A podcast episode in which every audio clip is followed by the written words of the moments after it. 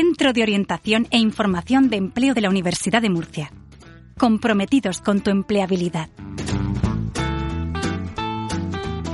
Hola, te doy la bienvenida a un nuevo episodio del podcast del COIE de la Universidad de Murcia. En este episodio arrancamos una nueva serie de capítulos que iremos lanzando a lo largo del año, dedicados a comentar la forma correcta de plasmar el contenido de tu currículum. Este primer episodio lo dedicamos a los apartados de los datos personales y la formación académica. ¿Empezamos? ¿Cómo podemos aportar la información necesaria en un currículum? ¿Cómo podemos ahorrar espacio? ¿Y qué información relevante debemos incluir en el apartado de datos personales? El currículum es una herramienta de búsqueda de empleo que va a funcionar en muchas ocasiones como primera toma de contacto entre tú, candidato o candidata, a un puesto de trabajo y la entidad en la que deseas trabajar. Precisamente por poseer esta característica de primera toma de contacto, debemos cuidar tanto su fondo como su forma. Ya hemos dedicado otros episodios a comentar aspectos del formato. Hoy nos vamos a centrar en cómo debes redactar el contenido. Vamos a ello. Primero vamos con el apartado de datos personales. Lo primero, indicar que desde el COIE estamos al tanto de ciertas tendencias recientes, en especial en otros países, las que se aboga por realizar currículums que no contengan información personal que pueda dar pie a prácticas discriminatorias dentro de un proceso de selección. Y aunque estamos al 100% de acuerdo con esto, también creemos que es importante ser conscientes de cómo funciona el mercado laboral y de que a día de hoy debemos asumir el riesgo de que puedan descartarnos de un proceso selectivo si entregamos, por ejemplo, un currículum al que le falte la foto o el nombre. Una vez dicho esto, vamos con información que sí debería incluir tu currículum. Principalmente nombre y forma de contactar, es decir, email y teléfono. Tampoco os estoy descubriendo nada nuevo, ¿no? es conveniente que el nombre aparezca en grande en la parte superior de tu currículum, para que así se identifique rápidamente. Esto que voy a decir a continuación probablemente lo sabes de sobra, pero créeme que lo digo en base a mi experiencia revisando currículums durante muchos años. El email que debes indicar en tu currículum debe ser un email profesional, mejor si es un Gmail. Si todavía arrastras un email de tu época preuniversitaria, es hora de que lo vayas jubilando. Sobre el teléfono, solo decirte que repases que no haya ningún error en el número y que te asegures de poner solo aquel número que vayas a responder tú. Es decir, igual te puedes ahorrar el fijo de casa de tus padres, ¿no? También consideramos importantes que añadas una foto. Una foto que sea tipo DNI, pero sin necesidad de que sea estrictamente una foto de fotomatón o de estudio. Te la puedes hacer en casa, pero asegúrate de tener un fondo neutro a tu espalda, vestir con colores poco llamativos y sobre todo sonreír. Pequeña nota aclaratoria, y esto lo digo también en base a mi experiencia como orientador. La foto de la orla, si la tuvieras, no deberías ponerla en tu currículum. Mejor una menos asociada a tu etapa académica. Recuerda que no tienes mucho espacio para realizar tu currículum, por lo tanto, pasando ahora a la información que no debes indicar, tendríamos el DNI, que es un dato personal que la empresa solo va a querer cuando te contrate. Mientras tanto, no deberías entregarlo con cada currículum que mandes. Evidentemente, otra información que no debes indicar en tu currículum es la relativa a nacionalidad, sexo, creencias religiosas, orientación sexual, etcétera, etcétera. Por último, hacer referencia a una serie de datos que dependiendo de la situación deberás indicar o no en este apartado.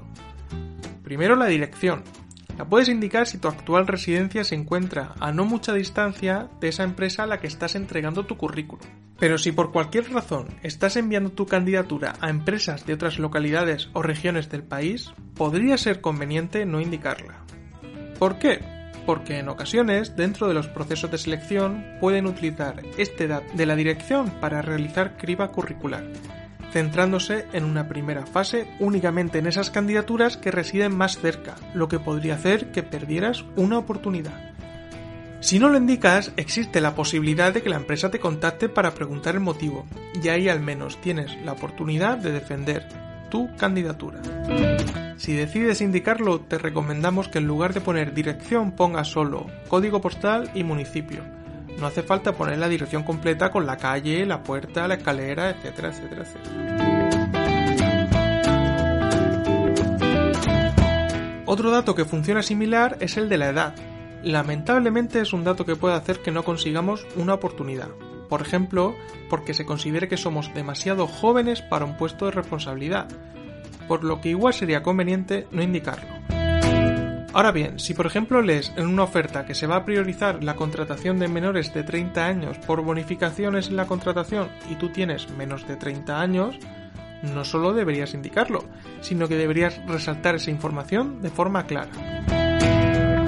Al igual que en el apartado anterior, si deseas indicarlo, te sugerimos, en lugar de la edad que puede hacer que nuestro currículum caduque con el paso del tiempo, mejor indicar nuestra fecha de nacimiento. Por último, en este apartado también debes valorar si indicar tu objetivo profesional en un par de líneas de tu currículum va a jugar a tu favor o en tu contra. ¿Ese objetivo que indicas lo vas a poder llevar a cabo de forma satisfactoria en la empresa a la que estás enviando el currículum? Perfecto, lo puedes indicar. Pero si tienes objetivos a medio o largo plazo que no encajen al 100%, debes plantearte si añadirlos a tu currículum aporta o no valor. Pasamos ahora al apartado de formación académica. Debes tener en cuenta una serie de consideraciones. Primero, indica la formación oficial de mayor nivel. Si tienes formación universitaria, no hace falta que indiques que tienes el bachillerato cursado en X centro. Recuerda que dispones de muy poco espacio y debes ir al grano. Segundo, deja ese apartado para la formación oficial. Los cursos, jornadas, seminarios, etc. irán en el apartado de formación complementaria. Tercero, si dispones de diferentes títulos, el orden de redacción debería ser el cronológicamente inverso. Es decir, primero redactamos la formación más reciente y de allí vamos para atrás. Con una salvedad, imagina que realizas un grado superior posterior a haber finalizado tu grado universitario. En este escenario te recomendamos que indiques primero el título que tenga más peso aunque la línea de tiempo no quede ordenada. La forma de redactar esta información sería fecha, titulación y centro. Por ejemplo, 2024, grado en Bellas Artes, Universidad de Murcia. Y cuarto, a continuación del grado puedes indicar información relevante, estancias de movilidad, participación en la delegación de la facultad, actividades de voluntariado. Ten en cuenta que todo este tipo de vivencias aportan información sobre el desarrollo de competencias profesionales, entre otras cosas, y a las empresas les interesa mucho. En este primer episodio dedicado a los apartados del currículum hemos hablado de qué información debe contener los apartados de datos personales y formación académica, además de cómo podemos redactarla. Y recuerda, la clave a la hora de elaborar tu currículum siempre es adaptarlo al destinatario al que lo envíes. Nos escuchamos en próximos episodios. Adiós. Proyecto Toolbox, con la colaboración de la Fundación Banco Sabadell.